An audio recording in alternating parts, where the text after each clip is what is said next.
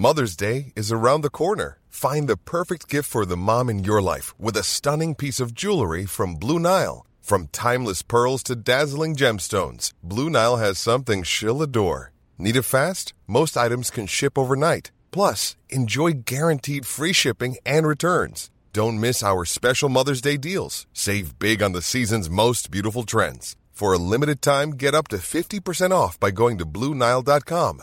That's Bluenile.com.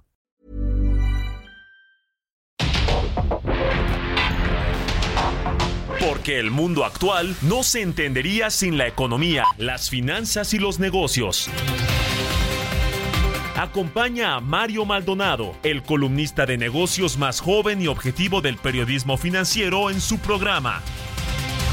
Bitácora de negocios.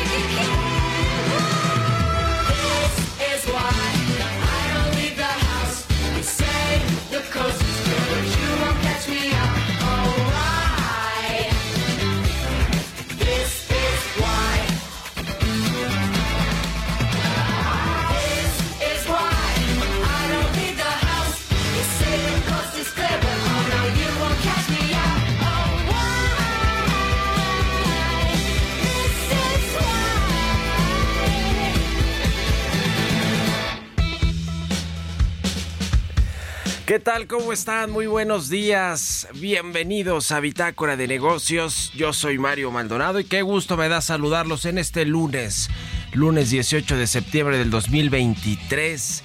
Estamos transmitiendo en vivo como todos los días tempranito aquí en la cabina del Heraldo Radio. Muchas gracias, gracias a todos y a todas ustedes por habernos, por acompañarnos todas las mañanas tempranito en punto de las 6 que abrimos esta barra informativa del 98.5 de FM aquí en la Ciudad de México y en el Valle de México. También un saludo a todos los que nos escuchan, nos siguen en el resto de la República Mexicana, en Guadalajara por la 100.3, en Monterrey, Nuevo León por la 99.7 y en el resto de la República Mexicana a través de las estaciones hermanas de Heraldo Radio a quienes nos escuchan a través de la radio por internet o nos ven y nos escuchan en la página heraldodemexico.com.mx o siguen el podcast de, de Bitácora de Negocios. De cualquier manera, que nos sigan a todos y a todas. De verdad, muchísimas, muchísimas gracias. Bueno, comenzamos el lunes y la semana con un poquito de música. Como todos los días, antes de entrar a la información, esta semana estamos escuchando canciones que fueron lanzadas este 2023 Vamos a escuchar canciones nuevas. Esta que oímos de fondo es de Paramore, se llama This Is Why. Es del sexto álbum de estudio de esta banda estadounidense Paramore. Se lanzó el 10 de febrero de este año a través de Atlantic Records y es el primer álbum de la banda en casi seis años después de que no lanzaban nada desde el 2017. This is Why es el principal sencillo de este nuevo álbum de Paramore. Bueno, lo vamos a estar escuchando y aquí en Bitácora de Negocios. Y le entramos a los temas, le entramos a la información. Vamos a hablar con Roberto Aguilar. Lo más importante que sucede en las bolsas, en los mercados financieros. Las bolsas bajan a la espera de intensa semana de política monetaria con Estados Unidos y Japón como protagonistas.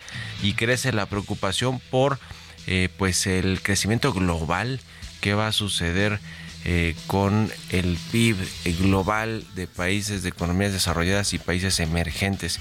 La huelga automotriz de Estados Unidos entra en su cuarto día y distorsiones de cadenas de abasto se agravan. Sindicatos y empresas se reunirán nuevamente hoy, este lunes, para tratar de resolver este asunto del paro laboral de tres armadoras de las principales, de las tres grandes de Detroit en los Estados Unidos. Y Alemania sumaría cuatro trimestres consecutivos de caídas o crecimiento económico nulo. Anticipa el Bundesbank. Le vamos a entrar a esos temas con Roberto Aguilar. Vamos a hablar también con Luis Miguel Martínez Ansúrez, presidente del Instituto Nacional de Administración Pública. El aumento del déficit para 2024 enciende un foco rojo entre algunos economistas. Eso, pues, eh, con respecto al paquete económico del próximo año, nos dijo la semana pasada aquí Gabriel Llorio, el subsecretario de Hacienda, que es un déficit presupuestal o fiscal de 5% del PIB para el próximo año, pero por los eh, gastos extraordinarios en los proyectos de infraestructura de la 4T, las transferencias a petróleos mexicanos, pero que después en el 25 casi que de manera normal va a regresar este déficit al 1.2% del PIB como arrancó más o menos el año el presidente observador, el sexenio, perdón, el sexenio en el 2019, pues ya veremos, ¿eh? eso está por verse. Eh, muchos economistas, por supuesto, de bancos de inversión, las mismas calificadoras de riesgo, pues eh, alertaron sobre este incremento del déficit público, del déficit fiscal. Vamos a entrarle al tema, vamos a hablar también eh, con Pedro Tello, analista de temas económicos, consultor empresarial. Vamos a hablar del tema de las pensiones, precisamente el gasto en pensiones que creció 55% en el sexenio de López Obrador y preocupa por supuesto la sostenibilidad de este tema para el, para el futuro, para la próxima administración, ¿eh? así tan pronto como para la siguiente administración, el próximo gobierno.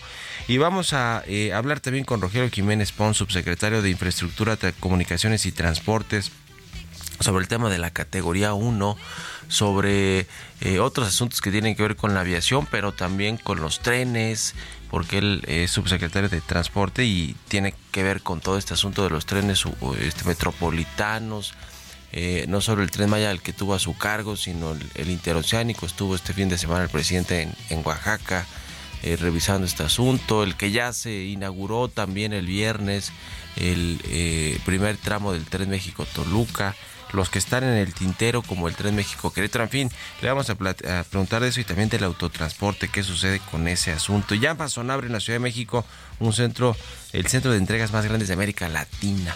Vamos a entrar a estos y otros temas hoy aquí en Bitácora de Negocios, así que quédense con nosotros en este lunes 18 de septiembre. Vámonos al resumen de las noticias más importantes para comenzar este día.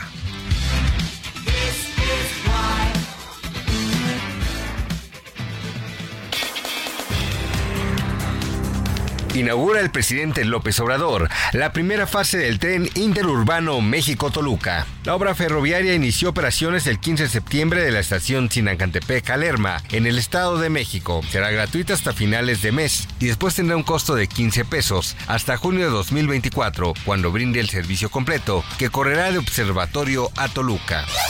Huelga de ensambladoras en Estados Unidos provocará pérdidas de 76 mil millones de dólares. Tras el fracaso en negociaciones para mejoras salariales, el sindicato United Auto Workers inició el viernes un paro de alrededor de 13.500 trabajadores de tres empresas en Detroit, General Motors, Ford y Stellantis. Los fabricantes se dijeron frustrados y llamaron a continuar las negociaciones.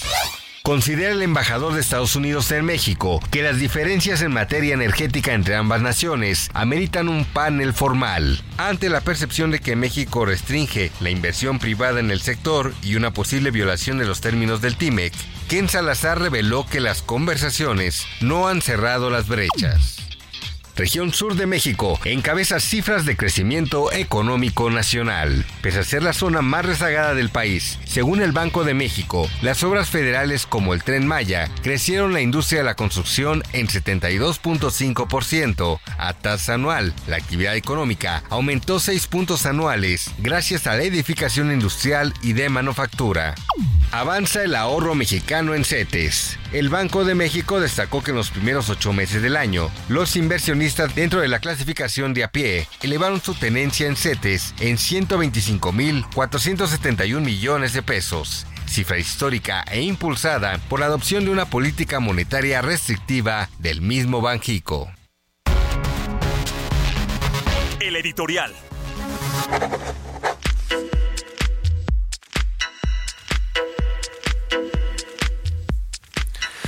Bueno, pues en la carrera por la presidencia de la República que ya inició desde hace tiempo con los procesos internos de Morena y sus partidos aliados y también del Frente Amplio por México, pues ya se vislumbran cuatro presidenciales para 2024, ¿no? Estamos hablando claramente de la ex jefa de gobierno de la Ciudad de México, Claudia Sheinbaum, que ganó la encuesta interna de Morena como se esperaba, arrasó a su más cercano rival Marcelo Ebrard por casi 15 puntos con todo y pues las críticas por irregularidades, inconformidades y por lo que se ve como sometimientos, ¿no? de muchos de estos aspirantes que compitieron por estas candidaturas, tanto del Frente Amplio por México como de Morena, pero el caso de Claudia Sheinbaum, le decía, pues es el que va más adelantado, porque desde hace casi dos años sabíamos que muy probablemente iba a ser la candidata electa virtual de Morena para el 2024, muy cercana al presidente López Obrador. Eh, y bueno, además de todo, quienes compitieron con ella, salvo Marcelo Ebrard, es decir, con excepción del ex canciller, pero Adán Augusto López, Ricardo Monreal, Gerardo Fernández Noroña, todos también en su momento criticaron el proceso interno de Morena, pero bueno, ya todos se plegaron, aceptaron el resultado, eh, tienen ya algunos cargos aquí a la transición a que se convierta ya oficialmente en candidata de Morena y el Verde y el PT para la presidencia de la República. Pero eh, pues veremos también qué les van a dar el próximo año, ¿no? El, el único le decía que no lo aceptó fue Marcelo Ebrard, pero parece que este arrebato, este berrinche tal vez, si lo ponemos en esos términos, va a durarle poco y se dice que en breve va a aceptar una senaduría de Morena y ya se quedará tranquilo después de haber hablado con el presidente López Obrador. En el caso del Frente Amplio por México, pues ya está también firme Xochitl Galvez, a pesar de que dentro de ese movimiento también hubo eh, voces como la de los perredistas Silvana Aureoles, Miguel Ángel Mancera o de la periodista Beatriz Paredes que criticaron el proceso, pero bueno, con todo y todo va a ser la candidata. A ver si no les pasa como en el Estado de México, ¿eh?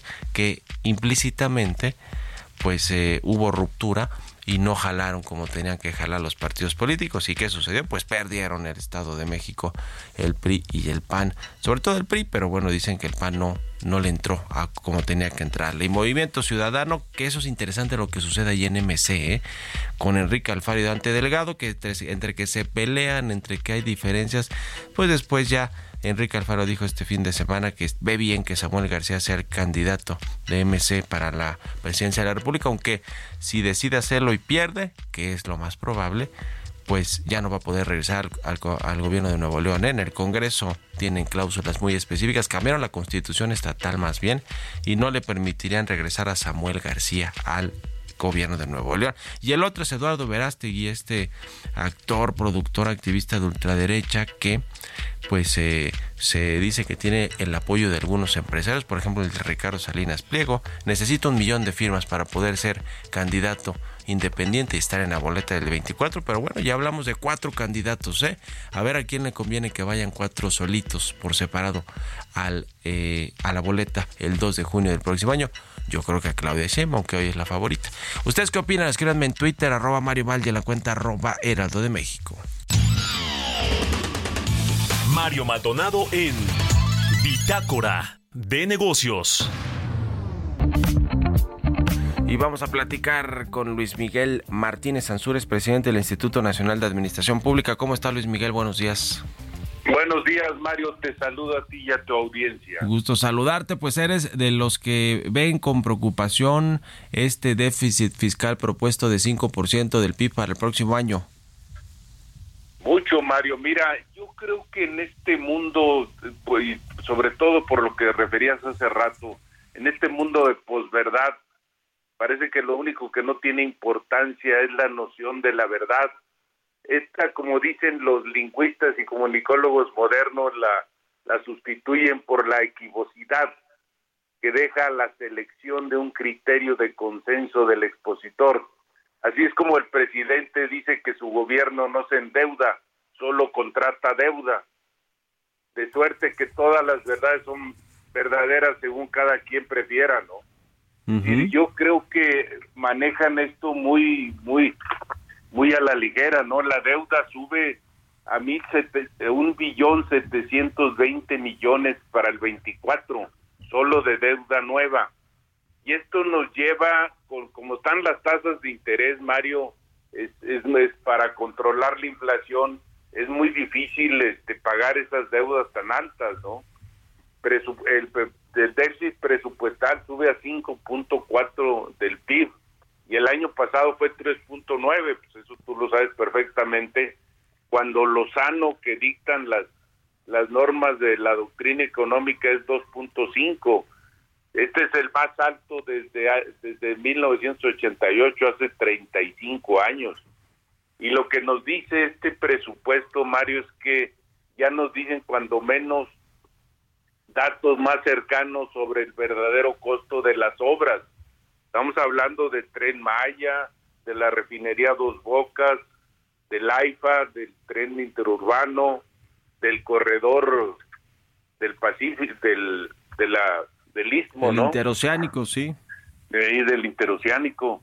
Y que, a ver, ¿qué veo yo exactamente aquí? Que dan prioridad a los programas presidenciales a costa de las demás prioridades que tenga el gobierno.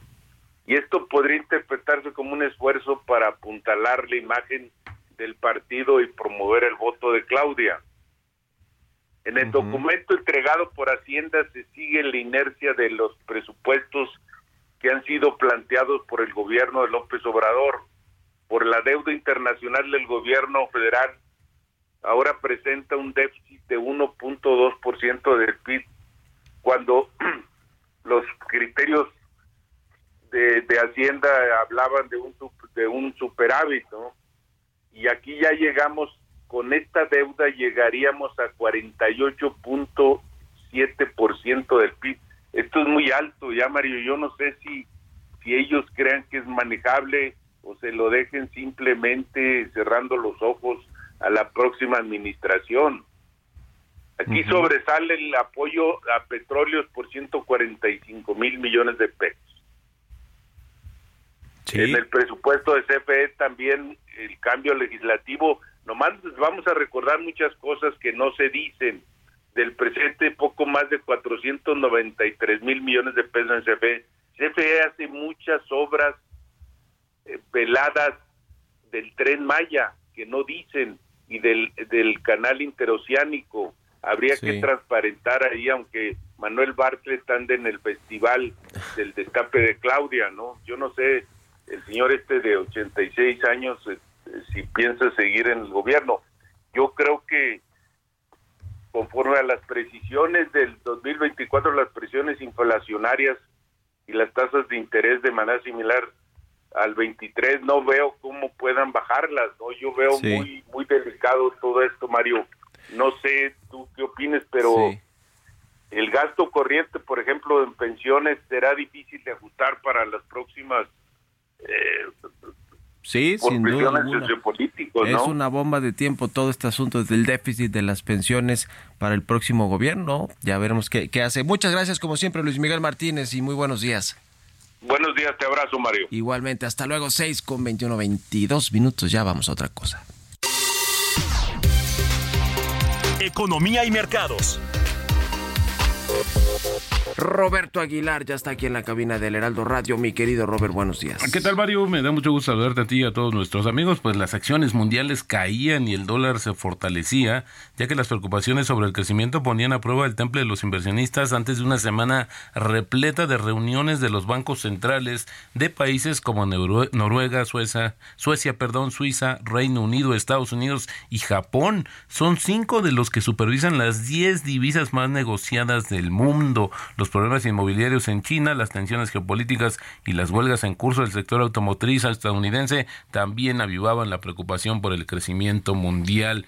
Y bueno, fíjate que los mercados prevén una segunda pausa consecutiva de la Reserva Federal este miércoles, por lo que la atención se va a centrar en la actualización de las previsiones económicas y de las tasas. El jueves espera que el Banco de Inglaterra suba por decimoquinta vez su tasa y la sitúe en 5.5%. El viernes el Banco de Japón será el principal evento de riesgo los mercados están atentos a cualquier indicio de que pueda estar abandonando su política monetaria ultra laxa más rápido de lo que se pensaba. La huelga de los trabajadores, eh, justamente de los tres fabricantes de automóviles de Detroit, entra en su cuarto día, mientras que ambas partes intentan llegar a un acuerdo para evitar costosas interrupciones en más plantas. Y bueno, pues sigue todavía la huelga coordinada. Se produce en un momento en que la, la aprobación de los sindicatos por parte de los estadounidenses se encuentra en su punto más alto de las últimas décadas. Y bueno, es probable que la economía alemana se contraiga este trimestre ya que la industria está en recesión y el consumo privado aporta poco al crecimiento. Esto lo dijo hoy el Bundesbank en un informe económico mensual. La mayor economía europea sufrió una breve recesión a principios de año y registró un crecimiento plano en el segundo trimestre, por lo que una contracción en el periodo actual supondría cuatro trimestres consecutivos de crecimiento negativo o también de crecimiento nulo. Y bueno, las eh, acciones del promotor inmobiliario Evergrande se desplomaron 25% después de que la policía detuviera una parte del personal de su unidad de gestión de patrimonio. Sigue agravándose el tema inmobiliario en China. El tipo de cambio, Mario, cotizando en esos momentos justamente en 17.08, se resiste a llegar a los niveles de 17 pesos, pero bueno, con esto tenemos justamente una apreciación todavía en el mes y también en el año la apreciación se mantiene en 12.2%. Buenísimo, muchas gracias mi querido Robert y nos vemos al ratito en la televisión. Gracias Mario, muy buenos días. Roberto Aguilar, síganlo en Twitter, Roberto AH, vámonos a la pausa y ya volvemos con más aquí a Bitácora de Negocios.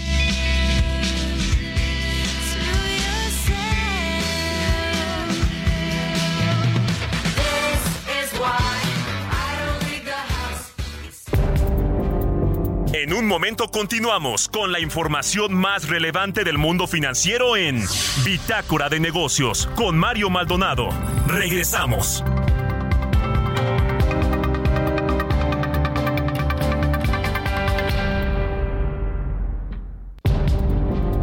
Estamos de vuelta en Bitácora de Negocios con Mario Maldonado. En el Nuevo Nuevo León, lo más importante somos las niñas y los niños. Por eso, apoya nuestro crecimiento en las estancias infantiles. Escuelas de tiempo completo, útiles, uniformes y mochilas gratis. Cuidan nuestra salud con un nuevo seguro médico y nos dan todo contra el cáncer infantil. Están construyendo una nueva ruta para convertir a Nuevo León en el mejor lugar para nacer, crecer, educarse y vivir para nosotros. El gobierno de Nuevo Nuevo León.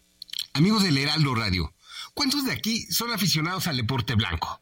Porque les tengo una muy buena noticia, ya que Akron trae para todos nosotros el GDL Open Akron. Del 17 al 23 de septiembre, el complejo panamericano de tenis será testigo de las mejores jugadas, de la destreza y la pasión que solamente las mejores tenistas del mundo pueden lograr. Y es que como cada paso en la cancha requiere energía y movimiento, Akron trae al juego su compromiso con el deporte. Su pasión es impulsar el rendimiento no solo en los motores y máquinas, sino también en las atletas de elite que dan lo mejor de sí en cada partido. Ahora que ya lo saben, no esperen más. Disfruten de cada game, de cada set y de cada match, porque Guadalajara se viste de blanco con el GDL Open Akron 2023. Akron Estamos en el deporte. Muchas gracias.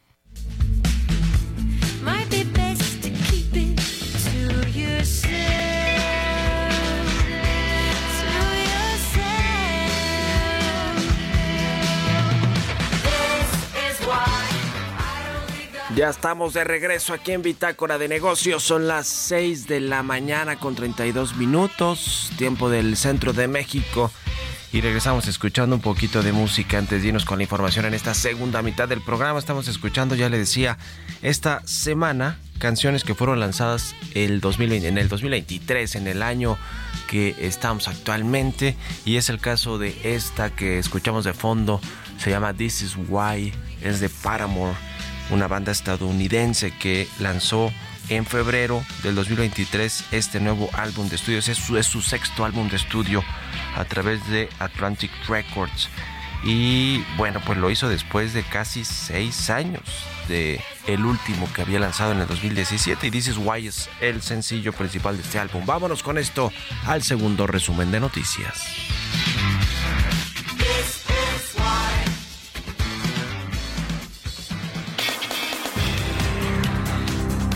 Cierra con 0.4 puntos el alza de la producción industrial en Estados Unidos.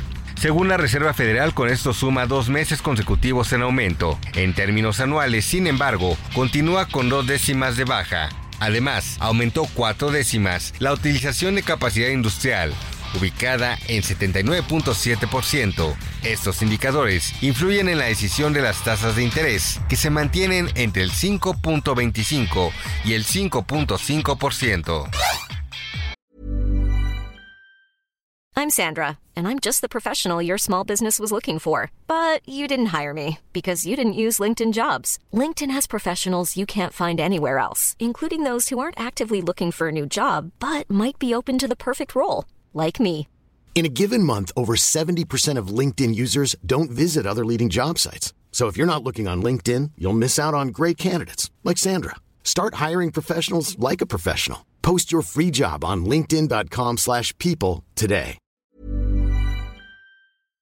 Registra nuevo récord la producción de autopartes en México. El director general de la Industria Nacional de Autopartes informó que durante junio pasado la industria alcanzó los 10.056 millones de dólares, lo que representa un incremento de 21.4% respecto al mismo mes del 2022 y con proyecciones positivas de hasta 115.802 millones de dólares para finales de año acusa a Estados Unidos que Google mantiene un monopolio ilegal desde hace una década. Con el inicio del histórico juicio antimonopolio que data de acusaciones iniciadas en 2020, el gobierno norteamericano afirmó además que el gigante tecnológico ha utilizado su dominio para expulsar a rivales a través de acuerdos de exclusividad con fabricantes de dispositivos como Apple y Samsung. Google defendió que gana sus contratos debido a la calidad de su motor de búsqueda crece a 70% la cartera vencida en créditos fintech.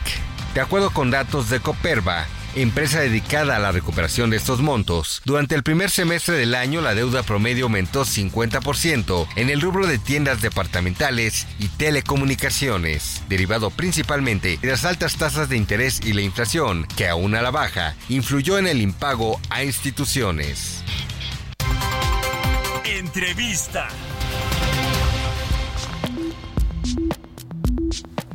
Y ya le decía, platicamos con el subsecretario de Transporte de la eh, SCT, bueno, ahora es la Secretaría de Infraestructura, Comunicaciones y Transporte, Rogelio Jiménez Pons, sobre el tema de la categoría 1 de seguridad aérea que ya recuperó México, lo que esto va a significar para las aerolíneas nacionales, para los aeropuertos metropolitanos como el aeropuerto capitalino, pero también el aeropuerto Felipe Ángeles, qué sucede con el tema de los trenes urbanos e interurbanos, el que va a ir de Buenavista a Laifa, el México Toluca, el interoceánico, el tren Maya y en una de esas hasta buscan sacar el tren México Querétaro antes de que se vaya el gobierno del presidente López Obrador, en fin, de todo esto y del autotransporte que es donde se mueven los, los mexicanos en realidad, ¿eh? la mayoría de los mexicanos del turismo y de la carga se mueve por autotransporte.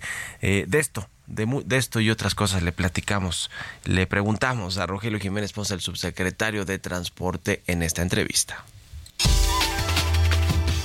Vamos a platicar con el subsecretario de Transporte, Rogelio Jiménez Pons. ¿Cómo está, Rogelio? Buenos días. A tus órdenes, varios buenos días. Gusto saludarte, pues después de dos años y cuatro meses eh, se regresó esta calificación, esta categoría más bien uno de seguridad aérea. ¿Qué implica esto para las aerolíneas nacionales y para este sector importante para nuestro país?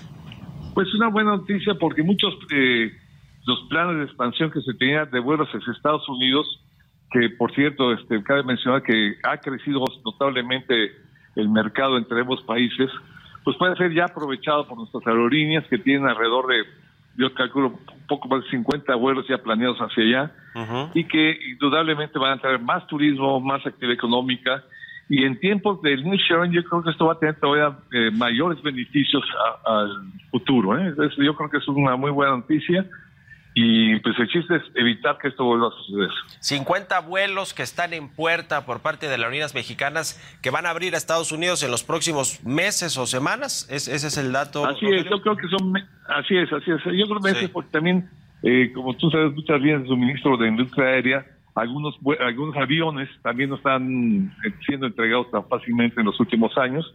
Entonces yo creo que también, yo creo que va a, va a llevar algunos meses, pero sí, eh, espero que ya todo el mundo reciba sus nuevos aviones y estos empiecen a volar a sus destinos.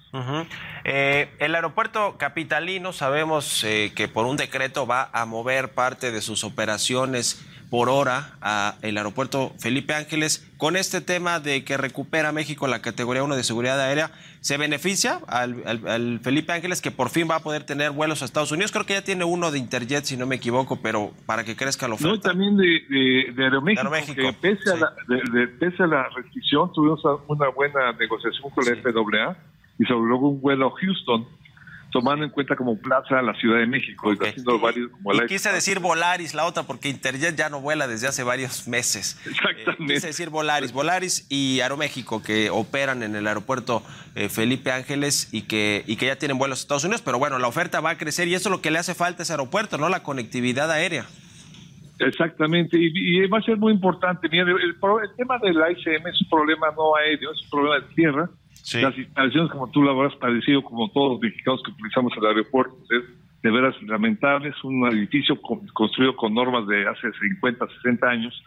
Entonces, eh, había donde los aviones sean chiquitos, hay salas que no más tienen, sobre todo en la terminal uno que no tienen capacidad para 60, 70 gentes, y te llega un avión de 150, 200, pues donde caben los pasillos insuficientes, no hay capacidad en baños, no hay capacidad en ningún lado, ni estacionamientos, ni llegadas. Entonces, eso tiene que venir un gran cambio que no se ha podido hacer por una serie de problemas estructurales de los compromisos que tiene el aeropuerto, pero que esto también se tiene que corregir. El aeropuerto nunca se va a cerrar, pero se tiene que remodelar drásticamente. O sea, prácticamente se tienen que tirar unas partes y volverse a levantar. Obviamente no ahorita, será cosa de las próximas administraciones.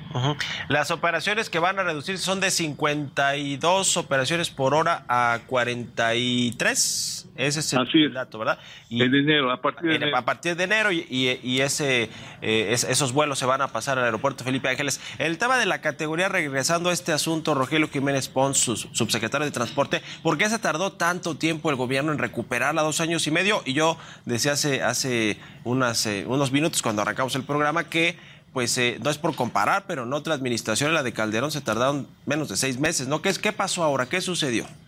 Mira, es que el contexto fue muy distinto. Había varios factores que influyeron en, el retraso. Primero fue el COVID, que retrasó varios meses la presencia de la gente de FAA, pues con razones de salud, que no llegaban a México. Eso fue de varios meses su retraso. Todo eso alentó los procesos iniciales. Segundo, el problema también se politizó, y ahí sí muchos de tus colegas no ayudaron en este sentido porque te decían el problema eran los aeropuertos, que el AIFA, que el diseño, rediseño espacio aéreo de la CENIA. Todo esto nada tiene que ver, ni el diseño, rediseño espacio aéreo, ni las instalaciones aeroportuarias de ningún aeropuerto tiene que ver con lo que estaba eh, eh, planteando la FAA. Entonces, todo eso hizo mucha confusión y se manejó que había muchos aspectos eh, políticos, cosa que no era cierto. Realmente ayudó mucho el que haya entrado Jorge Nuño, porque de inmediato aceptó lo, una cosa que yo, cuando yo, yo ingresé, lo primero que la industria me pidió fue mayor presencia en Washington. por otro lado, que se abriera más la FAC a ciertas eh, recomendaciones que hacía el, sector. Ambas cosas fueron posibles hasta que llegó eh, Jorge Nuño, y de inmediato se cambió inclusive la cabeza de, la FAC, entró el, general Ballín con una capacidad técnica muy buena, un profesionalismo eh, bastante bueno, y también algunos cambios propios de Estados Unidos. Por ejemplo, como es muy importante esta relación, ya asignaron una representante permanente en México, que es Norma Campos que es representante, es México norteamericana, representante de la FAA aquí, que también eso va a ayudar muchísimo a futuro. Entonces, cambió todo esto. Ahora, el proceso de la problemática era distinta al anterior. Anterior eran aspectos evidentemente operativos y capacitación. Ahora se y de algo presupuesto. Pero ahora se presentó un aspecto legal que implicaba la participación del Poder Legislativo y asuntos presupuestarios que llevan tiempos y no se tenían su oportunidad. Ambos factores también determinaron mayor tiempo de negociación, más lo del COVID, nos llevó estos dos años y meses este retraso que no debió haber sido tanto. Ahora, eh, el aeropuerto Felipe Ángeles, eh, decíamos, para el próximo año tendrá ya más operaciones, la posibilidad de que las aerolíneas eh, abran nuevas rutas, vuelos, frecuencias hacia Estados Unidos de este aeropuerto y va a llegar a su punto de equilibrio, equilibrio el próximo año, ya sin la saturación que pues le van a quitar al aeropuerto capitalino y vayan a llevar vuelos para allá, o cómo va a ser la conectividad también entre estos dos aeropuertos. Mira, la colectiva lo que estamos ahorita pensando ya está trabajando para esto tanto el almirante este Fiscareño como el general Pastor. Están haciendo planes conjuntos para hacer unos shuttles eh, para, sobre todo los enlaces internacionales. Mucha gente llega al extranjero, a la Ciudad de México, pero no se queda aquí, se va a Huatulco, se va a Nayarit, se va a X lugar. O sea, aquí es un centro distribuidor. Entonces, muchas veces hay códigos compartidos o muchas veces tiene que retomar, viene un avión de, por decir, una línea gran KLM 76 en Aeroméxico y ese aeropuerto posiblemente no lo tenga en, el AIFA, lo tenga aquí en la SM, entonces necesita estar en un rango, en un lapso de una hora y estar en el otro. Entonces lo que se está trabajando en esa interconectividad que lo va a hacer más eficiente. Pues muy bien, eh, interesante todo lo que sucede con el sector aéreo. Pasando a otro terreno que tiene que ver con el transporte, hoy se va a inaugurar este tren interurbano México-Toluca.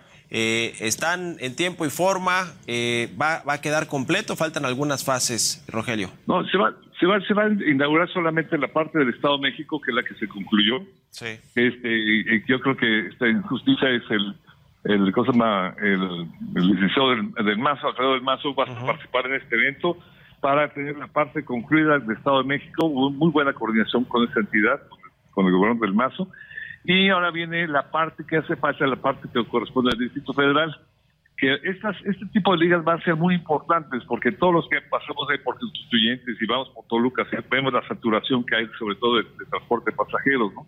Sí. Entonces este, este tipo de servicio va a ser muy bueno y creo que debe continuar.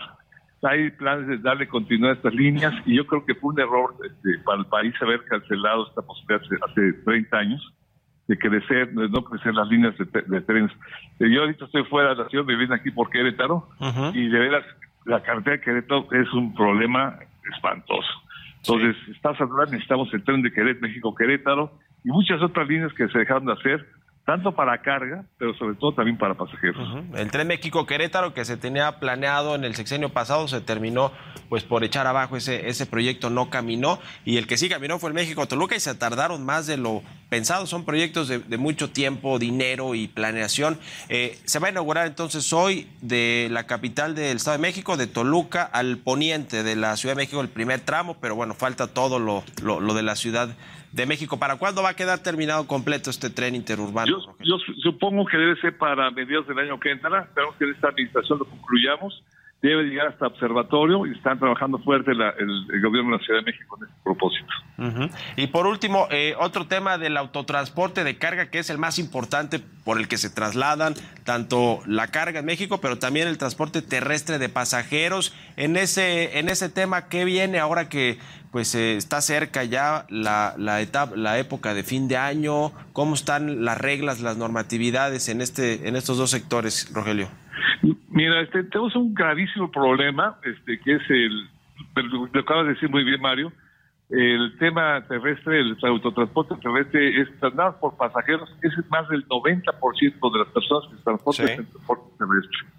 Es, no es el glamour del transporte aéreo porque si bien siempre están las primeras páginas, si hay un roce de un par de, alas de aviones, ya sale en la primera página. Pero un accidente de un camión que se va, desbarranca y mata a 15 personas, se va a la página 35. Que, que es muy común también, todos los días casi escuchamos noticias de ese claro, tipo. Exactamente, y, hemos tenido ya mucho contacto, la última reunión que tuvimos con el secretario Nuño y la gente de la PAC y de otras asociaciones, pues estamos ya velando porque nos hace falta el reemplacamiento que nos ha hecho casi en 20 años.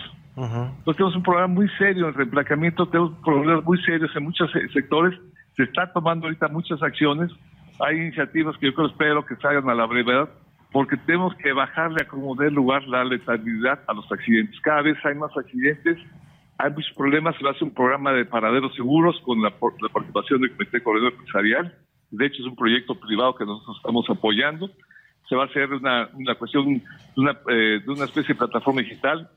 esperemos que logremos poner los primeros pasos en este sentido. Entonces, mucha, mucha, hay que tenerle mucha atención. Realmente son inversiones muy fuertes y la, la, Dirección de Autotransporte Federal tiene un, puede ser que un presupuesto raquítico. Estamos buscando ya fórmulas de participación, de generar unas eh, condiciones para que se incremente la inversión en este sector y sobre todo dar mayor participación al sector privado, que se vaya auto regulando de mejor manera y sobre todo seguridad. Por ejemplo, por decirte algo, constantemente hay señales de que un accidente se debió a que el, conductor se quedó dormido. Pero mató a no sé cuántas gentes, ¿no?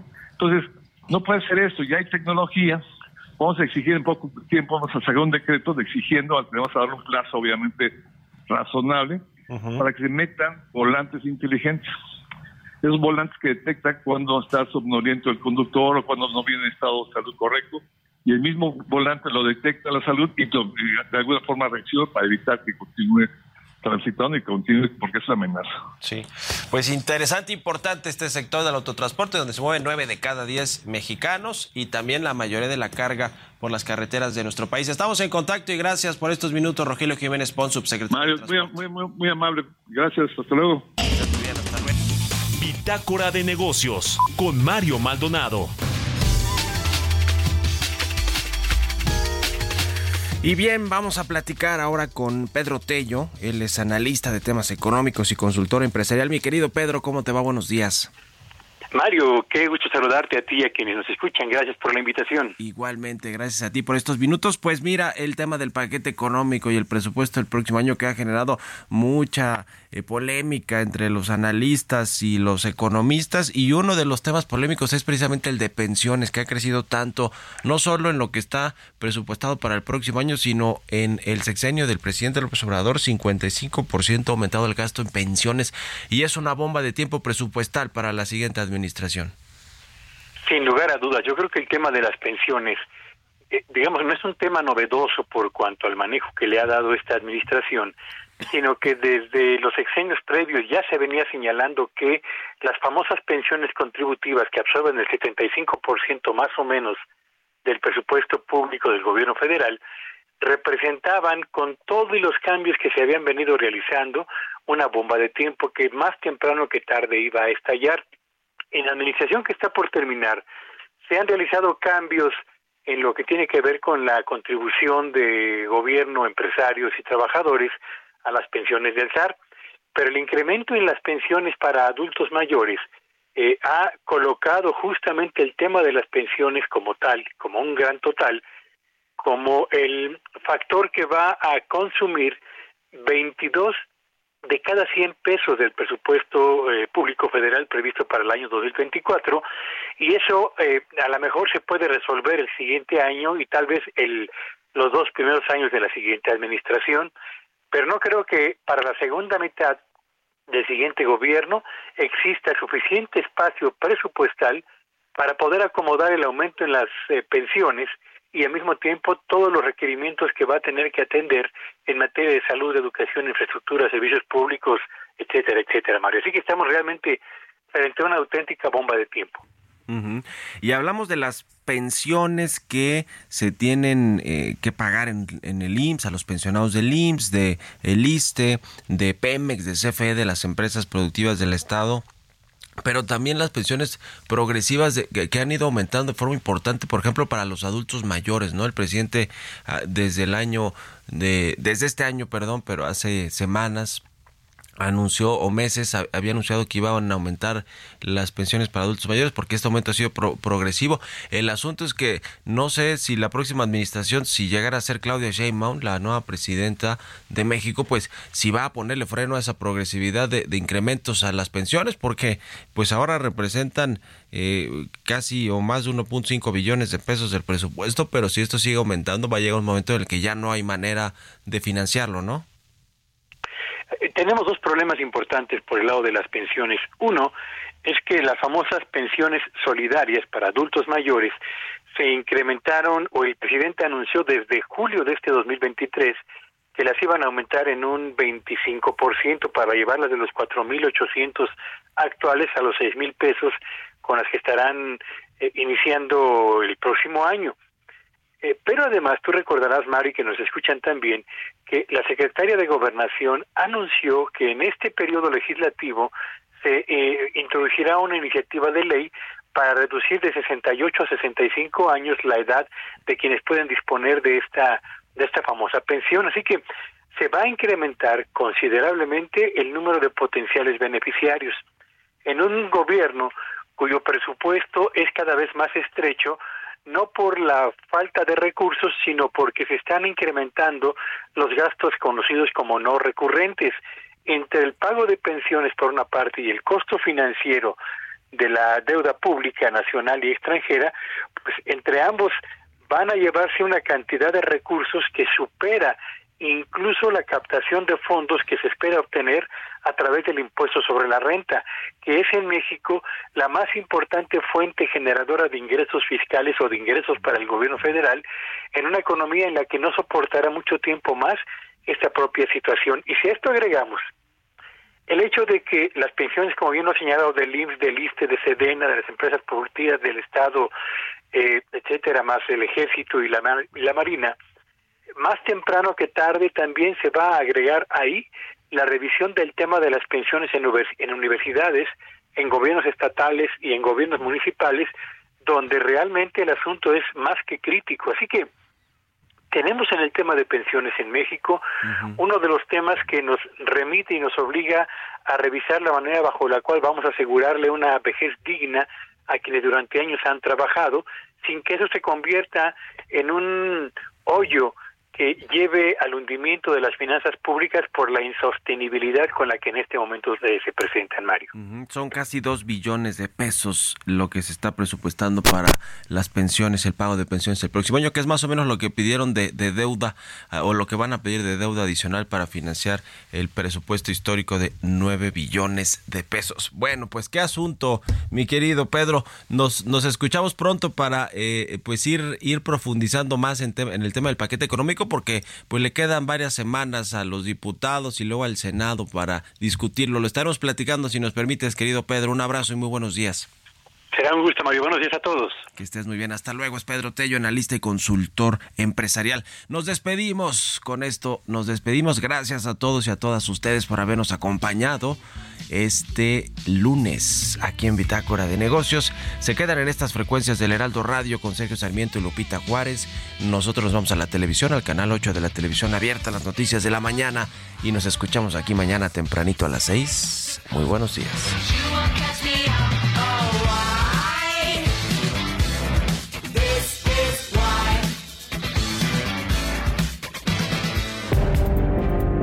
Esto fue Bitácora de Negocios con Mario Maldonado.